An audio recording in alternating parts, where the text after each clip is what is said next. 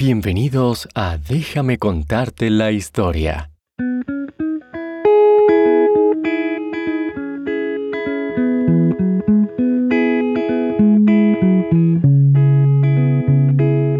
Este programa también está disponible en inglés como Bedtime History. Si quieres realizar una donación a nuestro programa, por favor visita bedtimehistorystories.com y da clic en el menú Donate.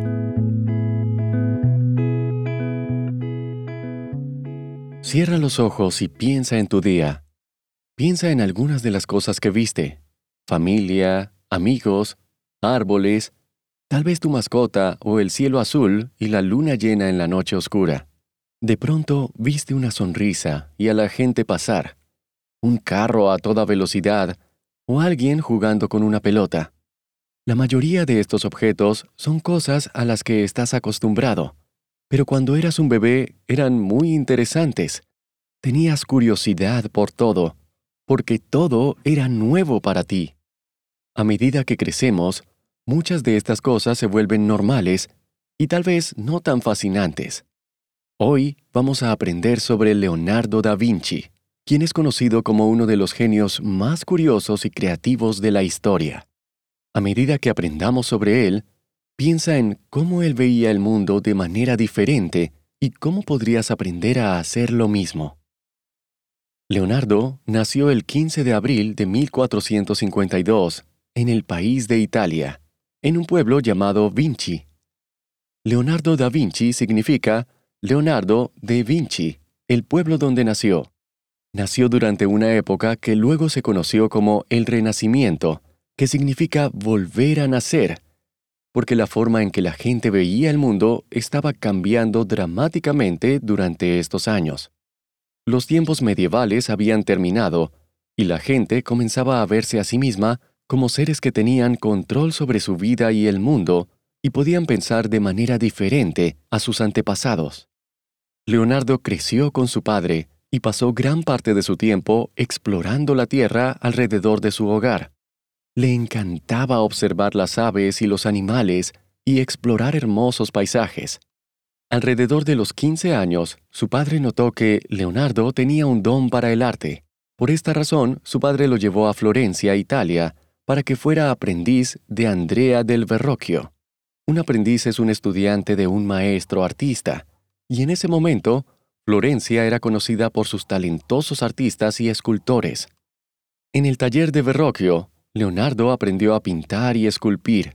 Los escultores usaban materiales como la arcilla o el mármol para hacer grandes obras. Leonardo estudió y ayudó con pinturas y esculturas en el taller de Verrocchio hasta los 20 años. El siguiente paso en la vida de un artista era unirse a un gremio, y Leonardo hizo exactamente eso cuando fue aceptado en el gremio de pintores de Florencia. Un gremio era un grupo de hábiles artistas que se reunían a trabajar juntos. Por este tiempo, Leonardo dibujó con su pluma y lápiz diseños detallados de armas y otros dispositivos mecánicos. Estaba muy interesado en cómo funcionaba todo y en crear nuevas cosas. Le encantaba inventar. En 1482, cuando tenía unos 30 años, Leonardo se mudó a la ciudad de Milán, donde trabajó para el duque de la ciudad, Ludovico Sforza. Allí realizó pinturas y trabajó en inventos para el duque. La capacidad de crear y mejorar dispositivos técnicos se llama ingeniería, y Leonardo era un ingeniero muy talentoso. Trabajó para el duque Sforza durante muchos años. Allí pintó dos de sus obras más conocidas, La Virgen de las Rocas y La Última Cena, que representa a Jesús y sus doce apóstoles. También ayudó a diseñar edificios y le dio al duque consejos de ingeniería para su ejército. Uno de los proyectos más grandes de Leonardo fue un enorme caballo de bronce de 24 pies para el duque Sforza. Dedicó 12 años a diseñarlo con arcilla, que sería el molde para convertirlo en bronce. Desafortunadamente, antes de que pudieran llevar el metal al molde para terminar la escultura del caballo, el proyecto se detuvo porque comenzó una guerra, y el metal tuvo que usarse para cañones en lugar de la escultura. Actualmente, alguien decidió reunir el dinero para finalmente construir el caballo que Leonardo siempre quiso. Si alguna vez visitas Milán, Italia, puedes verlo hoy. Después de la guerra, Ludovico Sforza ya no era duque, por lo que Leonardo dejó de trabajar para él. Leonardo siguió trabajando en su taller de Milán y pronto tuvo sus propios alumnos y aprendices. En el siglo XVI, el ejército francés invadió y se apoderó de Milán, por lo que Leonardo regresó a Florencia, donde había sido aprendiz cuando era joven. En Florencia pintó su cuadro más famoso, la Mona Lisa. Leonardo era un artista dotado, pero no temía adquirir nuevos conocimientos y nunca dejó de aprender. Era infinitamente curioso. Leonardo comenzó a estudiar matemáticas y ciencias, estudió el cuerpo humano, lo que llamamos anatomía. También observó el vuelo de los pájaros y estudió el flujo del aire y del agua. Miró los objetos cotidianos con otros ojos. Se preguntó cómo funcionaban los cuerpos, cómo volaban las aves y qué le daba movimiento a los seres vivos.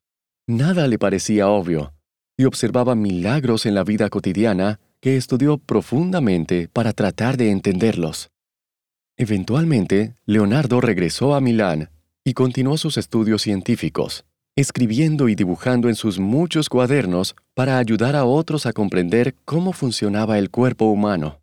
Llegó a creer que todos los cuerpos y seres vivos funcionaban de acuerdo a ciertas leyes de la naturaleza, lo cual era muy innovador para su época. En 1513, alrededor de los 60 años, Leonardo se mudó nuevamente a Roma donde vivió en el Vaticano y trabajó para Giuliano de Medici. En ese momento, muchos de los artistas populares del Renacimiento vivían y creaban maravillosas obras de arte en Roma. Para entonces se estaba construyendo la famosa Catedral de San Pedro, y Rafael estaba pintando las paredes de los nuevos apartamentos del Papa. Miguel Ángel, uno de los artistas más famosos de todos los tiempos, también estuvo en Roma trabajando en la tumba del Papa. A la edad de 65 años, el rey de Francia le pidió a Leonardo que se mudara a su palacio, donde se convirtió en su principal pintor, arquitecto e ingeniero, lo cual fue un gran honor. Allí continuó con sus bocetos y colaboraba con otros artistas con sus obras. También ayudó a diseñar un palacio y un jardín para el rey. Pasó mucho tiempo organizando sus escritos y dibujos sobre la naturaleza en sus muchos cuadernos que afortunadamente tenemos hoy. Leonardo falleció a una edad avanzada mientras vivía en Francia. Hoy tenemos la suerte de tener varias de las pinturas y cuadernos de Leonardo. Muchas de las ideas que tenía era para máquinas que tardarían cientos de años en inventarse. Por ejemplo, en su estudio de las aves y su vuelo, dibujó varias ideas para un avión un helicóptero y un paracaídas. También diseñó muchas máquinas militares, como un vehículo blindado, una ballesta gigante y un arma con tres cañones. Cuando tengas la oportunidad, puedes encontrar un libro sobre los inventos de Leonardo en la biblioteca o verlos en Internet. Son sorprendentes. Una de las cosas más interesantes de Leonardo fue su capacidad para combinar sus talentos artísticos y sus habilidades de ingeniería se hizo conocido como un hombre del Renacimiento debido a su curiosidad y capacidad para combinar muchas ideas diferentes para inventar cosas asombrosas. Creía que los artistas eran los mejor calificados para lograr el verdadero conocimiento debido a la forma única en que podían ver el mundo. Piensa en esto mientras observas el mundo milagroso que te rodea. Nunca des por sentado las pequeñas cosas. Incluso los seres vivos más pequeños como una flor o una abeja, son extraordinarios cuando los miras de cerca y aprendes de ellos. Piensa en lo que podrías hacer para aprender más sobre el mundo que te rodea, así como Leonardo. Podrías tomarte el tiempo de estudiar una roca o una hoja y dibujarla en un cuaderno como lo hizo él. Esta es la forma en la que llegó a comprender mejor el mundo, un objeto simple a la vez.